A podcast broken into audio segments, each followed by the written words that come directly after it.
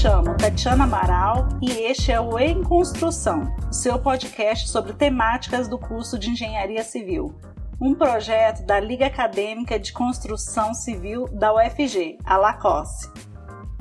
Sejam muito bem-vindos, eu me chamo Sara Muniz e esse é o 17º episódio do Em Construção. É, quem está aqui com a gente hoje é o engenheiro Hugo Cefrian. Ele possui graduação em Engenharia Civil pela Universidade Estadual de Maringá e mestrado em Engenharia Urbana pela mesma instituição. Ele é especialista em Engenharia de Segurança no Trabalho pela Universidade Cândido Mendes, foi professor do Departamento de Engenharia Civil da Universidade Estadual de Maringá de 2016 a 2020 o Hugo também foi autor, organizador de nove livros, sendo cinco deles na área de segurança e saúde no trabalho, na indústria da construção civil, além de capítulos e artigos em periódicos e congressos nacionais e internacionais. Foi também vencedor de seis prêmios de inovação e sustentabilidade em âmbito nacional sendo três deles com sistemas para evitar quedas de altura em atividades na construção de edificações.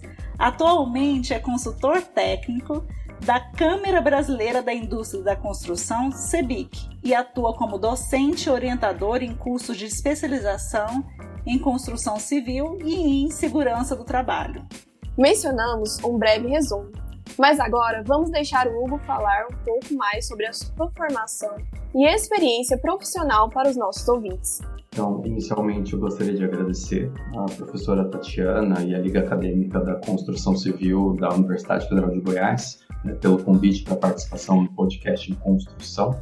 É uma satisfação estar aqui com vocês para discutir sobre a temática. É, como é, a professora Tatiana colocou, eu sou graduado em Engenharia Civil. A minha formação ela é de 2010, né? então em 2010 eu concluí a graduação. E só para pontuar um histórico né, de onde vem o interesse né, de, de, dessa trajetória é, relacionada à temática, desde 2009, então eu já fazia estágio, comecei a fazer estágio né, no, no quarto ano da faculdade. E, tá, e desde então, né, daí quarto ano, quinto ano, né, encerrei o quinto ano, fui efetivado na empresa que eu trabalhava.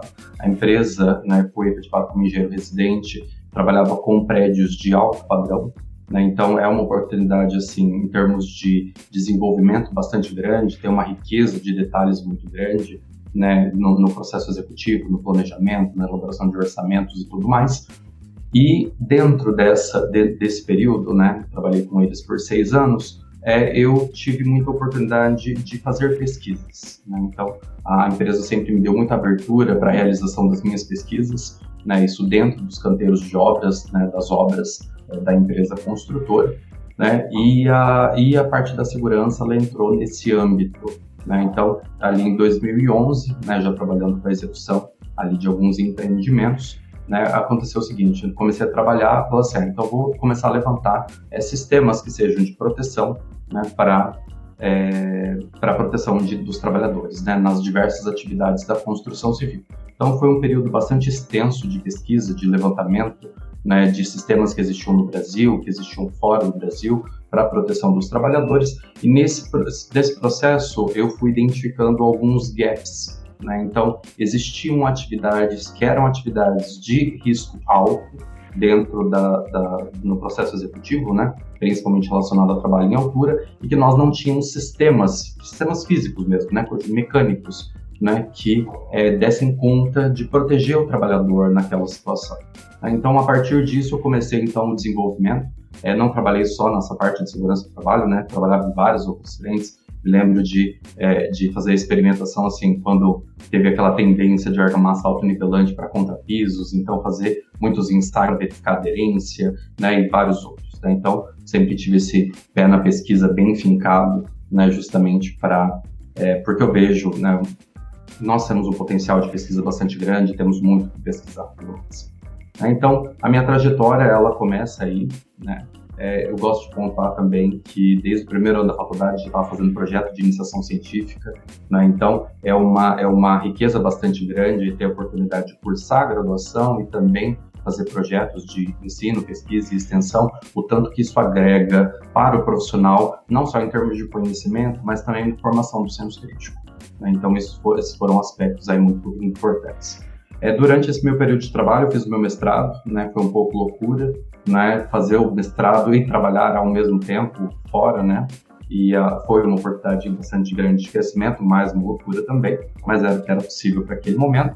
E daí, né, depois do meu período de construtora, entrei como professor do Departamento de Engenharia Civil. Ali eu trabalhei bastante com as três frentes da universidade, né? Então, ensino, pesquisa e extensão foi um período assim bastante trabalhado, com bastante experiências extremamente ricas. E daí nesse período já estreitando relações com a CEBIC, né? Para então depois desse período como professor, né? Eu trabalho então como é, consultor técnico da Câmara Brasileira da Indústria da Construção, especificamente na Comissão de Políticas e Relações Trabalhistas, né? Que vai trabalhar com a parte de segurança e saúde do trabalho, né? eu tô com a CEBIC, né, então o, o, eu ganhei um prêmio deles, né, que é a 21 edição do Prêmio CEBIC de Inovação e Sustentabilidade em 2016. Daí fui com eles para a missão técnica é, nos Estados Unidos em 2017, ganhei o segundo lugar nesse mesmo prêmio em 2018, fui para a missão técnica para a França em 2019. Então, a gente foi estabelecendo relações ali e a partir disso comecei a caminhar com um trabalho mais firme com eles. É, hoje as minhas áreas de interesse, de estudo principalmente, elas têm sido na área de, de utilização de PIM né, e outras tecnologias relacionadas à indústria 4.0, mais voltado aí para a área de segurança do trabalho. Né? E daí vamos ver o que, que o futuro nos aguarda aí em termos de oportunidades. Excelente, Hugo. Sem dúvida, a tua trajetória, ela sempre foi muito rica, né? Voltada aí para a segurança do trabalho, né? Do, voltada para o trabalhador, né? Uma trajetória que envolve ensino, pesquisa e extensão. Isso é muito positivo, né? Então, assim, eu acho que uma coisa que você abordou que é extremamente importante, né? Nós temos riscos elevados versus falta de sistemas físicos, né? É algo que que nos aflige, né, a todos os dias aí, quando o trabalhador vai para o campo de trabalho e, e tem situações que envolvem riscos. E aí, falando um pouco mais sobre isso, né, sobre esses riscos que os trabalhadores é, sofrem, nós temos aí a norma regulamentadora número 18, né, mais conhecida como NR18, que teve seu novo texto aprovado e divulgado aí no Diário Oficial da União pela Portaria 3.733. Agora, recente, né? Não tem tanto tempo assim. 10 de fevereiro de 2020 sendo uma das normas mais importantes na área da saúde e segurança dos trabalhadores na indústria da construção civil. A sua nova redação tem reforçado cada vez mais as regras de proteção individual e coletiva, e os empregados empregadores, né, na verdade, ganham cada vez mais autonomia para definir as medidas de prevenção a acidentes e adoecimentos, além da utilização de novas tecnologias da construção civil.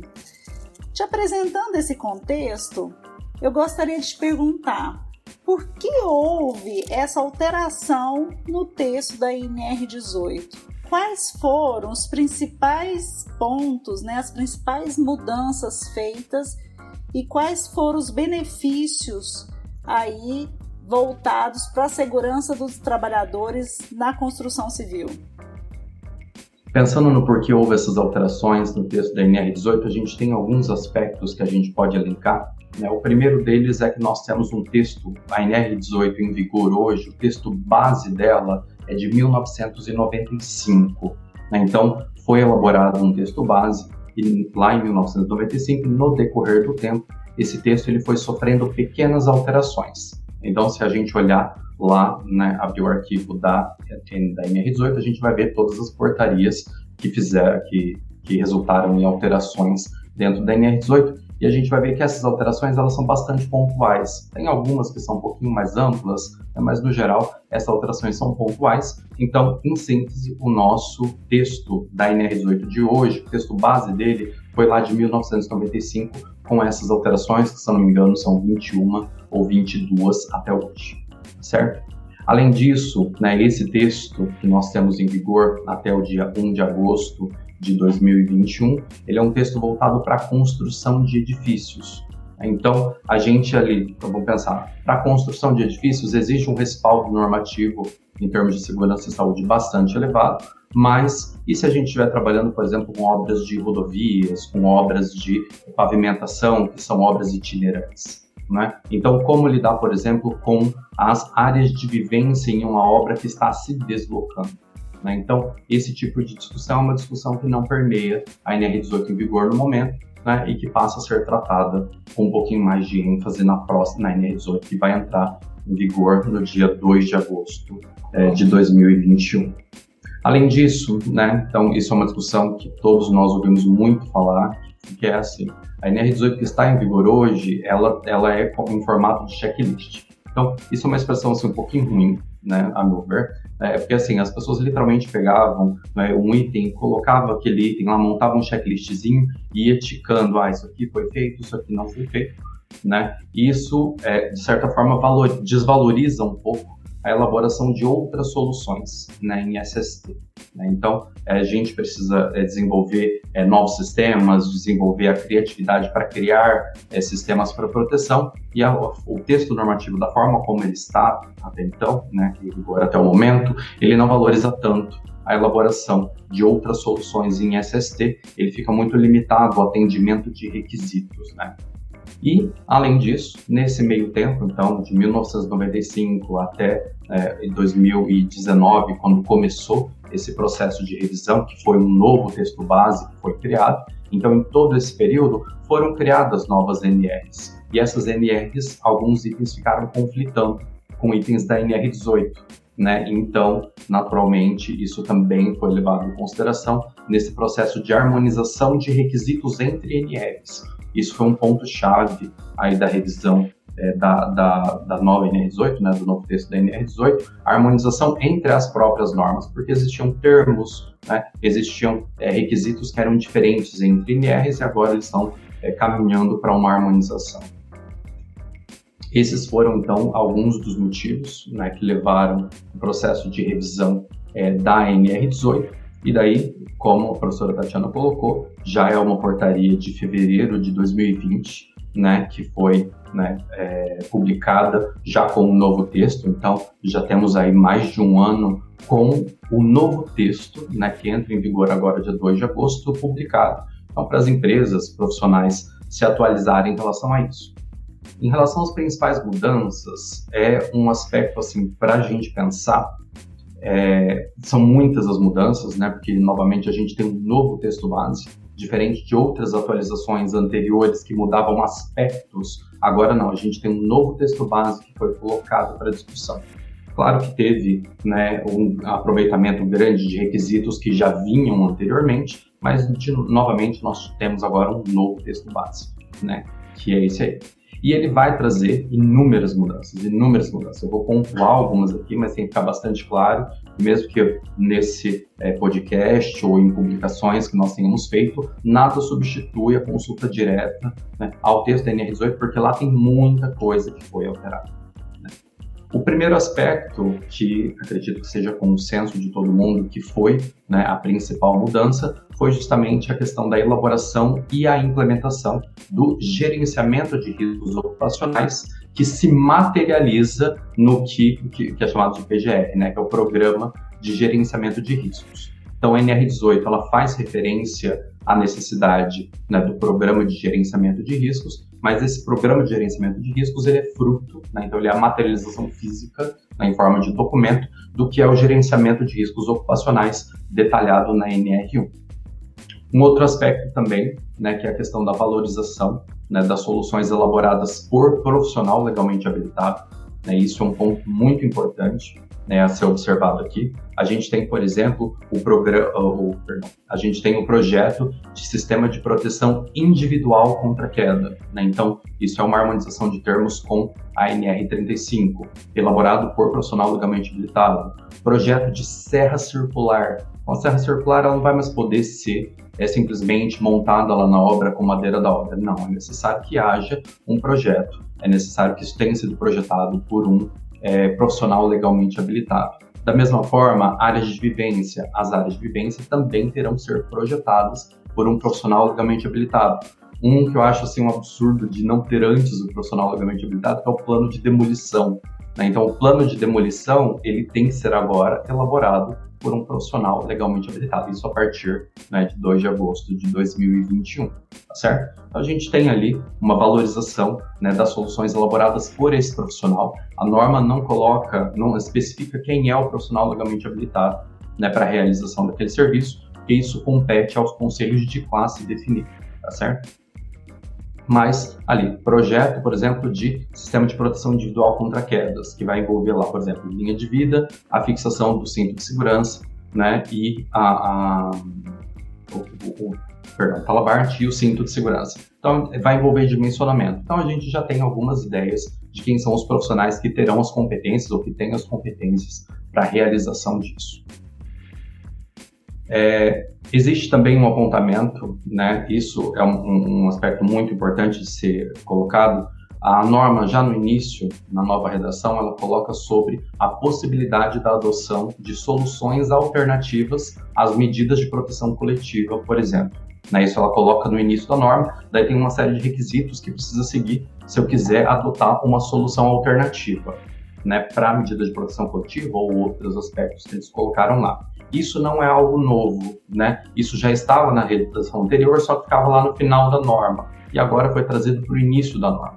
Né? Então, isso é um aspecto interessante, por quê? Porque existe realmente uma valorização, uma busca né, por é, outras possibilidades, por desenvolver novos sistemas e também, naturalmente, e daí é obrigatório, né, daí é profissional legalmente habilitado em segurança é, do trabalho, que vai ser, no caso, o engenheiro de segurança do trabalho, o responsável por essas soluções alternativas.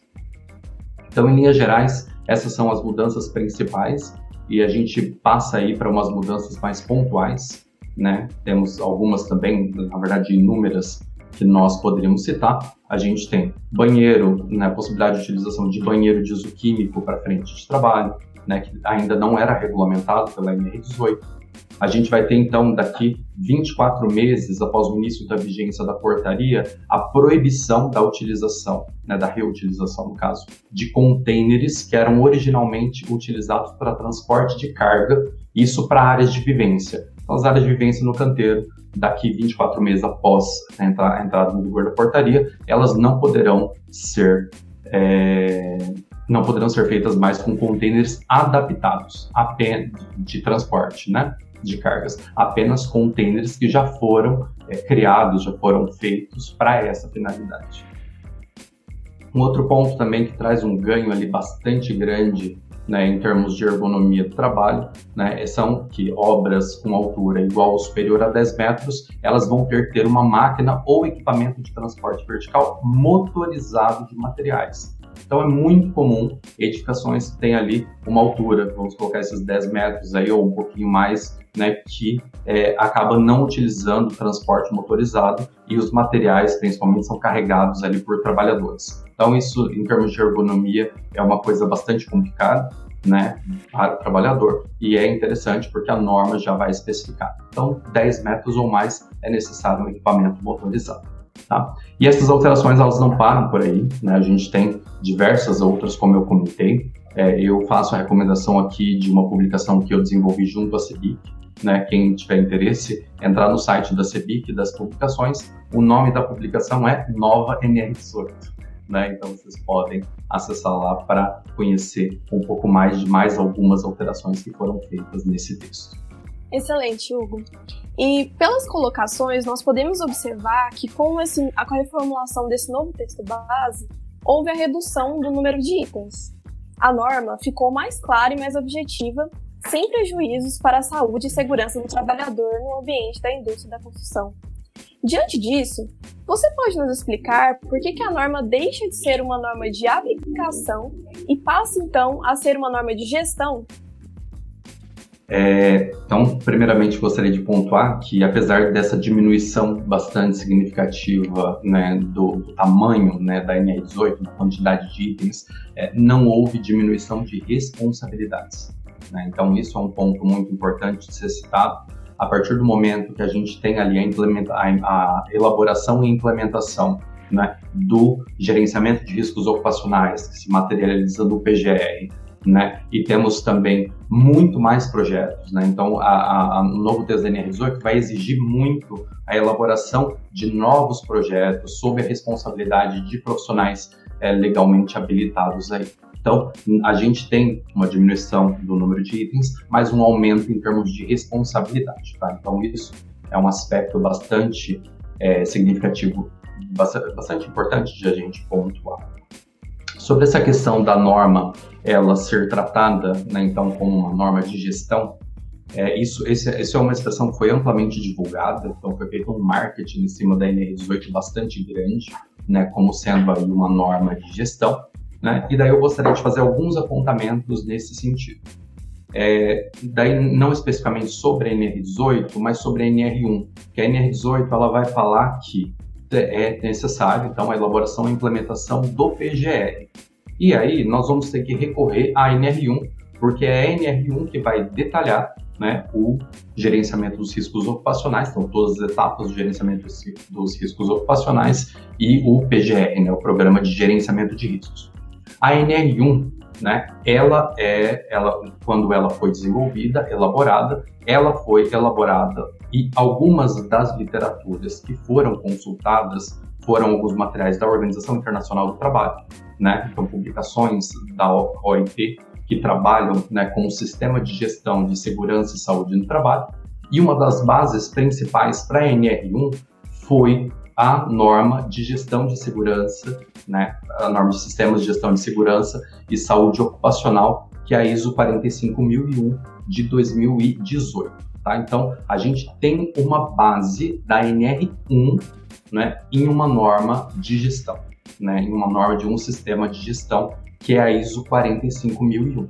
Né? Então, eu, eu costumo enxergar o, o GRO como sendo um filho pequeno né, do sistema de gestão, né, trazido dentro, trazido pela é, ISO 45001, tá? Então, a gente sabe que o processo de revisão, né, de criação de todo esse gerenciamento de riscos ocupacionais, ele se pautou em, na ISO 45001 e também em outras bibliografias da OIT sobre sistemas de gestão de segurança e saúde do trabalho. Então, a, apesar disso, né, o que, que a gente vai observar? Então, a NR18 vai lá e cita a NR1, né, cita uh, em relação à elaboração do PGR, e isso é o que nós temos de gestão. E a gente vai ver que tem bastante gestão aí dentro, né? Porque a gente vai ter que fazer desde o levantamento dos perigos, né, até a avaliação dos riscos. Na sequência, a gente vai é, elaborar medidas a serem implementadas, avaliar essas medidas, isso sempre que houver mudanças nas atividades, né, mudanças nas etapas da obra. Então, existem vários elementos de gestão. Mas a NR18, a meu ver, ela não pode ser chamada uma norma de gestão. Por quê? Apesar desse de, de implementar gerenciamento de situações, ser algo obrigatório para dentro dos canteiros de obra, ela ainda vai trazer muitas pressões. Então, ela ainda é, muito, vai, vai estabelecer vários aspectos serem colocados. Eu pontuo aqui alguns exemplos. Então, ela vai quais treinamentos vão ser realizados, né? a periodicidade desse treinamento, alguns deles, né? o conteúdo programático, então, isso não é uma, um, algo que vai ser elaborado dentro ali apenas do, do, do gerenciamento dos riscos ocupacionais daquela obra. A gente já tem isso prescrito em norma. Né? Além disso, a gente tem, por exemplo, a cada quantos trabalhadores nós vamos ter uma instalação sanitária, né? Então, quantos trabalhadores vai ter ali um chuveiro. Então, tudo isso está estabelecido. Fora os outros itens que eu pontuei para vocês, né? A necessidade ali de, é, de a cada 10 metros ter um, um transporte né, de materiais que seja mecanizado. A gente vai ter a partir de que altura é necessário a gente ter transporte de pessoas né, por meio ali de elevador. Então, existem vários itens que são prescritivos dentro da norma. Então, eu, eu sempre gosto de pontuar que, para mim, a NR18 ela é assim, ela traz elementos de gestão, né, ela traz é, uma valorização né, das soluções elaboradas por profissional legalmente habilitado e ela também traz vários elementos prescritivos. Né? Então, ela está prescrevendo coisas que devem ser adotadas ali dentro do canto, tá certo? Então, eu acredito que seja importante compreender ela de uma forma um pouco mais ampla, né? E não simplesmente assim, ah, ela é uma norma de gestão. Não, não é uma norma de gestão. Né? Existe, existem outras facetas dessa norma né, que continuam com ela mesmo após esse processo de revisão. Interessante isso que você abordou, porque na verdade isso tem acontecido com outras normas, né? Nós observamos isso dentro do âmbito do, B, do PBQPH, né, com SIAC versus ISO 9001, onde tem uma parte de planejamento estratégico e também aborda de uma forma bem efetiva a necessidade da gestão de riscos, né?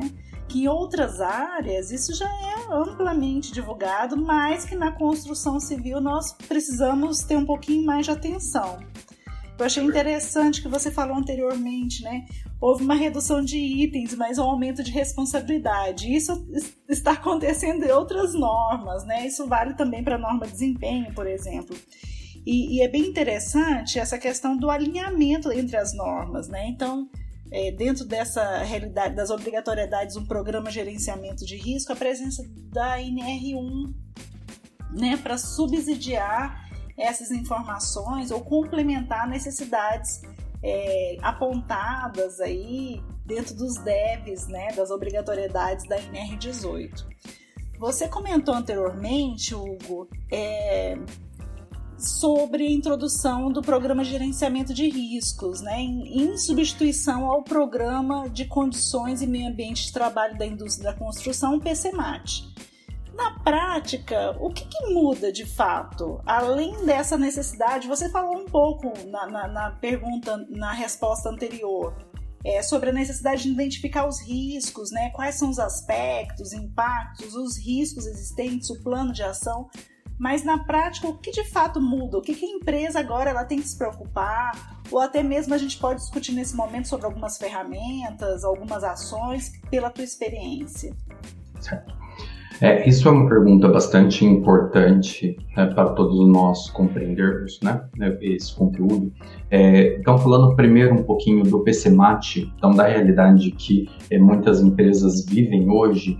Né, então, é, por incrível que pareça, existe uma discussão, porque assim, a, o PCMAT é exclusivo da indústria da construção, né, ele está na nossa NR setorial, então outros é, setores né, de atividades é, não têm PCMAT, eles só têm o PPRA e a gente não. A gente tem o PPRA e a partir de um determinado número de trabalhadores a gente vai para o PCMAT. Então existia uma confusão bastante grande sobre, ah, será que é, é agora é PPRA, é PCMAT, será que tendo PCMAT eu não tenho mais PPRA? Por mais que essas discussões elas estivessem dentro da norma, né, ainda ficava em aberto para algumas pessoas e era sempre uma confusão, né, em, alguns, em algumas localidades. Um ponto que eu acho bastante importante destacar aqui é porque assim, né, todos nós é, tivemos algum contato com obras, né, então seja por visitas durante a graduação, quem não teve, procura perguntar, né, ou pela própria vivência profissional, no convívio com os colegas, na própria atuação.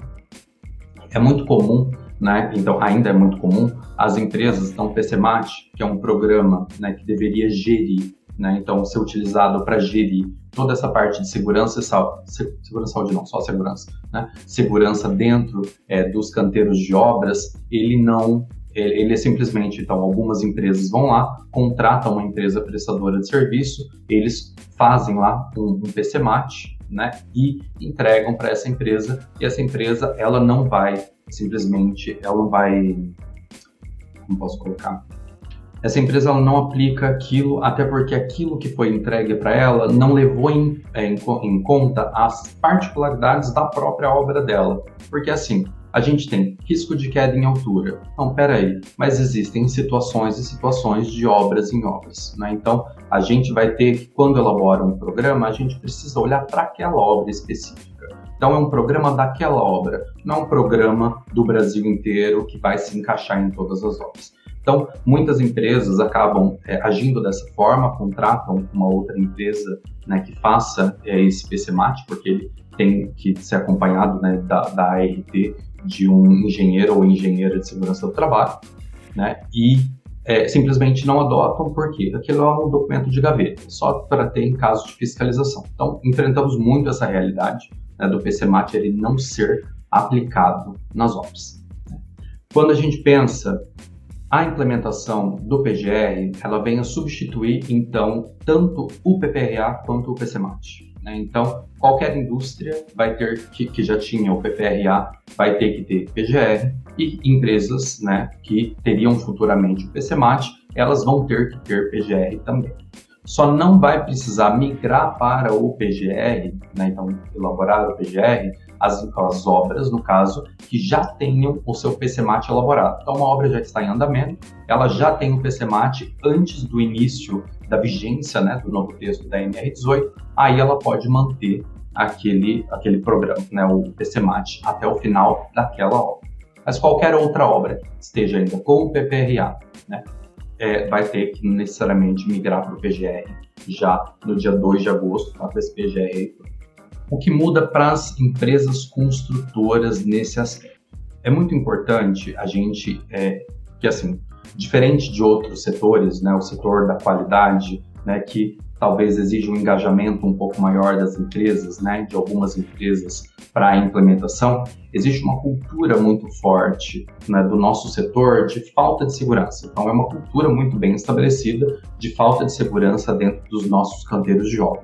E a implementação do PGR, falando mais assim, a implementação do GRO, né, gerenciamento dos riscos ocupacionais, eu vejo ela como uma tentativa de mudança dessa cultura de segurança. Né? Por quê? A gente vai ter é, existem muitos processos que vão precisar ser cumpridos, muitos, muitos processos que vão ser documentados.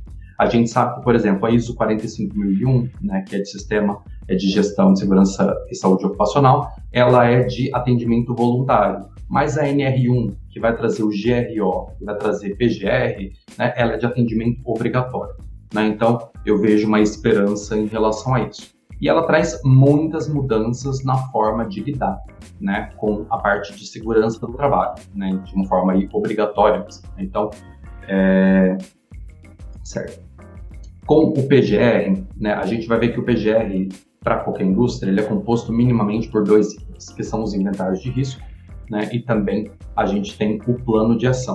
O inventário de risco vai desde a identificação do perigo né, até a avaliação desses riscos e depois o plano de ação, ele vai trabalhar com a elaboração das medidas de prevenção, né, a implementação dessas medidas e a avaliação né, se as medidas estão adequadas. Tá? Então, temos esses dois, é, vamos dizer assim, documentos é, dentro do nosso PGR ali.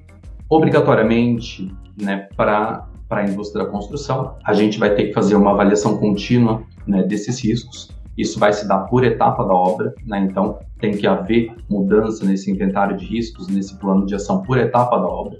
Né? E naturalmente, né, com uma nova etapa, novos riscos, novas medidas né, preventivas de, de, de prevenção vão ser é, implementadas e também novas medidas de avaliação do desempenho dessas medidas preventivas. Além disso, né, então, como a professora Tatiana colocou, a gente tem a, a NR18, né, então, em termos de PGR, não só integrada muito bem com a NR1, mas também com a NR7. Né? Então, a gente tem o PCMSO, né, que é o Programa de Controle Médico de Saúde Ocupacional.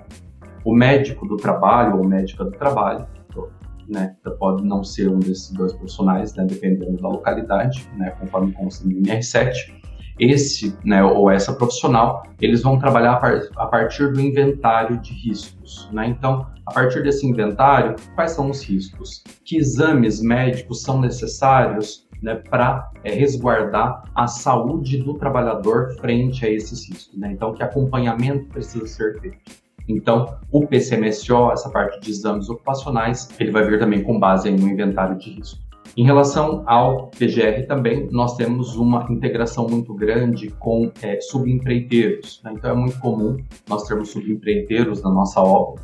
Né? Então, por exemplo, estou fazendo ali a minha estrutura, eu vou, eu vou subempreitar a parte de formas, subempreitar a parte de armaduras. Né? E daí, esses subempreiteiros, as atividades deles vão ter riscos específicos. Então, vai existir uma troca desses profissionais, desses grupos, com né, os responsáveis pela empresa também. né, justamente porque eles vão, então, esses subempreiteiros vão passar para a construtora, por exemplo, né, o inventário de riscos deles, falando dos riscos que eles têm, para que juntos eles possam elaborar um plano de ação adequado, tá certo? Da mesma forma como a contratante, né, então a construtora, por exemplo, vai fornecer a esses subempreiteiros os riscos que estão ali dentro, né, e que eles poderão estar submetidos. Um outro ponto também que muda bastante a forma né, de se trabalhar em relação ao anterior é a, é a questão da consulta aos trabalhadores quanto à percepção de riscos. Né? Isso é um aspecto muito importante, que a gente sabe que isso é muito comum, isso é fundamental para um sistema de gestão né, de segurança saúde ou qualquer outro sistema de gestão, mas isso não é feito, né? Isso não é feito no, no geral na maioria das obras. A consulta sobre é, dos trabalhadores em relação à percepção de riscos. Não existe um diálogo sobre essa temática direto com os trabalhadores. E isso é obrigatório, né? Então isso faz parte do gerenciamento dos riscos ocupacionais, como é especificado pela NR1. Né? Então, isso é um ponto assim muito importante, né, que vai trazer uma transformação bem legal né, nesse aspecto, porque o trabalhador, né, é ele que está em contato direto com a atividade, é ele que sabe, né, quais são os riscos, né, porque ele sabe cada passo do que ele está fazendo, é ele que sabe com primazia quais são os riscos, né, ali. Então, esse diálogo é um diálogo de muita importância e de muito crescimento né, e ele passa a ser obrigatório. Né? Então, ferramentas vão ter que ser desenvolvidas, né, recursos vão ter que ser desenvolvidos aí para conseguir implementar tudo isso dentro do canteiro de obras e fazer com que esse gerenciamento é, dos riscos eles deem certo, tá certo? Dos riscos relacionados à segurança do trabalho. E não para por aí, né? Então, a NR1 traz lá uma diversidade de itens que vão mudar o comportamento. Então, como lidar com a parte de é, segurança e saúde do trabalho. E um, só para fechamento dessa questão, um aspecto que eu acho bastante importante é assim: é, quando a gente olha para segurança e saúde do trabalho hoje, né, nos canteiros de obras, muitas vezes a gente vai ver um profissional da área de segurança, então um técnico de segurança ou engenheiro engenheira de segurança do trabalho, né? Então algum profissional da área de segurança do trabalho ali, todas as responsabilidades são delegadas para essa pessoa. Só que para a gente conseguir implementar o GRO, né, o gerenciamento dos riscos ocupacionais, né, é necessário, né, vai ser necessário integrar todo mundo. Então, é necessário integrar trabalhador, alta direção, subempreiteiros, todo mundo vai ter que estar envolvido. Então, a segurança e saúde do trabalho, ela não se torna a pauta de uma ou duas pessoas dentro do canteiro, mas do coletivo. É aí que a gente vai ter o sucesso né, da implementação dessas medidas. Tá? Isso é um aspecto bastante importante e o interessante é que a NR1 traz isso e ela traz isso como obrigação. Né? Não é recomendação, não é nada, é obrigatório que isso seja é, implementado. Excelentes colocações. Você já falou um pouco sobre isso anteriormente, mas vamos reforçar. É muito comum nós ouvirmos profissionais mencionando a NR18 de forma isolada, sem fazer menções às outras NRs como por exemplo a NR35, NR1, NR7, como se apenas a NR18 fosse obrigatória nas atividades da indústria da construção. Poderia comentar a respeito? Perfeito. Isso é muito interessante e muito triste, né? Então nós vemos é, várias enquetes aí ao longo dos dias, né? E profissionais o convívio direto com muitas pessoas que acreditam mesmo que a NR18 é a única NR que vai ser aplicada no setor da construção e nunca foi, né? Então a gente sempre teve diversas NRs que elas vão é, complementar, né, o, o, a temática né, da parte de segurança específica ali para construção civil. Só que em 2018 a gente tem um marco específico. Né? Então foi publicada a portaria 787, é, né, de 27 de novembro de 2018, né? Então na época ainda pelo Ministério do Trabalho e ela foi publicada no Diário Oficial é, da União em 19 de novembro de 2018 e ela vai trazer algumas classificações que são muito importantes para nós. Ela vai trazer três classificações em relação a NRs, que é NR geral, NR especial e NR setorial. Né? Então, essas três classificações de NRs. Quando a gente pega, então, NRs gerais e especiais, elas deverão ser atendidas né, por todos os setores e atividades econômicas naquilo que couber né, a esses setores. Quando a gente pega uma NR setorial, essa NR setorial ela é específica para um setor ou, ou atividade econômica. Então, quando a gente pega a NR18, a NR18 é uma NR setorial. Por quê? Ela é específica da indústria da construção civil. Outro setor não tem que adotar essa NR. Outras NRs, que são NRs especiais e NRs gerais, é, aí sim, elas precisam ser adotadas não só pela construção civil, mas também por diversos outros setores aí, tá certo? Então, para isso ficar bastante claro né, para a gente entender. Né? Então, existe inclusive uma ordem de hierarquia né, entre essas MRs. Então, quando a gente for trabalhar, e por isso essa compreensão trazida por essa portaria ela é muito importante, quando a gente for aplicar, a gente vai aplicar a NR18 e naquilo, então aplica a nossa NR setorial, aplica as NRs especiais, né, complementando então a nossa NR setorial, naquilo em que não houver conflito. Tá? Então, é nesses termos da portaria mesmo. Então, a NR especial vai complementar a NR geral, a, perdão, a NR setorial naquilo em que não houver conflito. E essas, por sua vez, vão ser complementadas pela NR geral. Né? Então, que NRs que nós temos que são especiais? NR6, isso tudo está na portaria, tá? Entrem lá, tem uma tabelinha né, que vai mostrar NR6 de equipamentos de proteção individual, NR10 de instalações elétricas, NR12 né, de máquinas e equipamentos, são NRs especiais que vão complementar a nossa NR setorial. E, como NRs gerais, a gente tem a NR1, que foi uma NR muito trabalhada para a gente, né, que ela é muito importante para todos os setores, construção civil não é diferente. NR4, que vai trabalhar com serviços especializados né, em segurança e medicina do trabalho. NR5, Comissão Interna de Prevenção de Acidentes. NR7, né, a parte de é, programa de condições, perdão, programa de controle médico de saúde ocupacional e a NR9, que vai trabalhar com os agentes ambientais. Então, essas NRs últimas que eu especifiquei são as NRs gerais, que também vão complementar esse combo que a gente tem aí, né, de NR setorial com NRs especiais. A partir dessa compreensão de NR setorial, especial e geral, a gente consegue ver que NRC 18 é muito importante para nós e ela é complementada pelas outras, é, desde que não haja conflitos. Tá?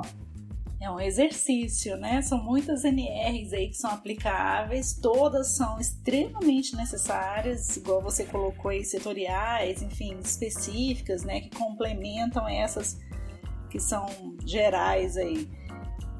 Eu aprendo mais do que eu ensino, viu, Hugo? Ultimamente tem sido sempre assim. Eu ministro uma disciplina chamada Construção Civil na Escola de Engenharia Civil e Ambiental da UFG e tem uma parte dela que aborda a NR18. E eu me deparei com teu material que é um material excepcional. Eu te parabenizo pelo material desenvolvido, né? E nesse momento, eh, nós encerramos esse bate-papo, foi muito prazeroso, passou muito rápido. Gostaria de agradecer enormemente o teu tempo, a tua participação nesse episódio e você deixar espaço para tuas considerações finais e para você dar um destaque para essas publicações que são tão importantes, tão, tão necessárias, né? Inclusive eu disponibilizei para os alunos acessarem e vários alunos, Hugo, é, falaram assim: eles não entenderam que a tua publicação não era norma, e sim um manual e comentaram: Nossa, mas a norma ficou muito mais amigável. Agora sim, eu entendo o que, que a NR18 está solicitando. Antes eu não entendia e eu tive que esclarecer para eles: não, existe a NR18 e existe esse manual que foi desenvolvido pelo Hugo Zefrian e que vocês podem consultar, né? Não abandonando, logicamente, a norma, mas é um material que vocês vão estar entendendo melhor, né? Sobre. Então eu gostaria de abrir esse espaço para você, para você dar destaque a essas tu tuas publicações e a tua rede social também. Então, é, Tatiana, né, o grupo do Lacoste, mais uma vez eu agradeço o convite. Né, para as minhas é, considerações finais, eu gostaria de primeiro é, pontuar é, que nós precisamos nos entender. Né? Então, enquanto é, acadêmicos e acadêmicas, profissionais né, que já estão é, em campo, que estão assistindo, que estão ouvindo esse podcast, nós precisamos nos entender como agentes de transformação. Né? Porque a gente chega no setor da construção civil e a gente vai ver assim, muitas vezes, muitas empresas não implementando nem o mínimo necessário. Né? E daí em termos de segurança do trabalho. E a gente não pode ver isso como uma forma de como uma desmotivação. É necessário então a gente se motivar, né, algo interno, pegar, se agarrar em algo interno para a gente ir se movimentando, né, se motivando em relação a isso, para que a gente consiga implementar e realmente transformar. A gente vê que a situação da segurança do trabalho na construção civil é bastante precária. Né? E é necessário a gente então se enxergar como agente de transformação nesse sentido, né? Não é só porque a NR1 ela está exigindo ali elementos de gestão que isso vai acontecer com primazia. Né? Então é necessário nosso engajamento, nosso envolvimento, nossa formação nesse sentido para que a gente consiga, é, de fato, é, ter uma transformação mesmo do setor. Né? Então, isso vai competir a nós aí também. E para é, fechar, né, em relação às publicações, eu gosto bastante de pontuar, então, assim, as publicações né, que estão disponíveis no site da CEBIC, então, existe a publicação da nova NR18, existe a publicação de outras NRs, né, as novas NRs né, e indústria da construção, que fala sobre outras NRs que também têm impacto sobre o setor da construção civil e que passaram por processo de revisão. Tem um livro meu que eu também gosto bastante, de 2019, que também está é, disponível gratuitamente no site da CEBIC, né, que foram, foi apoiado pela CEBIC pelo SESI naquele ano, né, que vai trazer ali uma série de discussões, né, então que foi pontuado muito rapidamente sobre questão de proteções coletivas e tudo mais. Mas espera aí, a gente precisa ter projeto de tudo isso, nós precisamos organizar. Então isso tudo está muito bem discutido né, em um dos capítulos daquele livro, está bem interessante. Então aproveitar né, esses materiais, acessem o site da CBIC, se apropriem né, daqueles materiais, aproveitem aqueles materiais que estão disponíveis gratuitamente, porque lá tem muito conhecimento e conhecimento de muito valor. Né? E mais uma vez aí agradeço então ao convite e a disponibilidade de vocês. E com essas considerações finais, nós agradecemos mais uma vez ao Hugo pela participação e pela sua contribuição para inúmeros profissionais. E a você que nos ouviu até aqui, não se esqueça de nos seguir nas redes sociais pelo lacoste.ufg e nos vemos nos próximos episódios. Muito obrigada, se cuidem e fiquem em casa. Lacoste Construímos Oportunidades.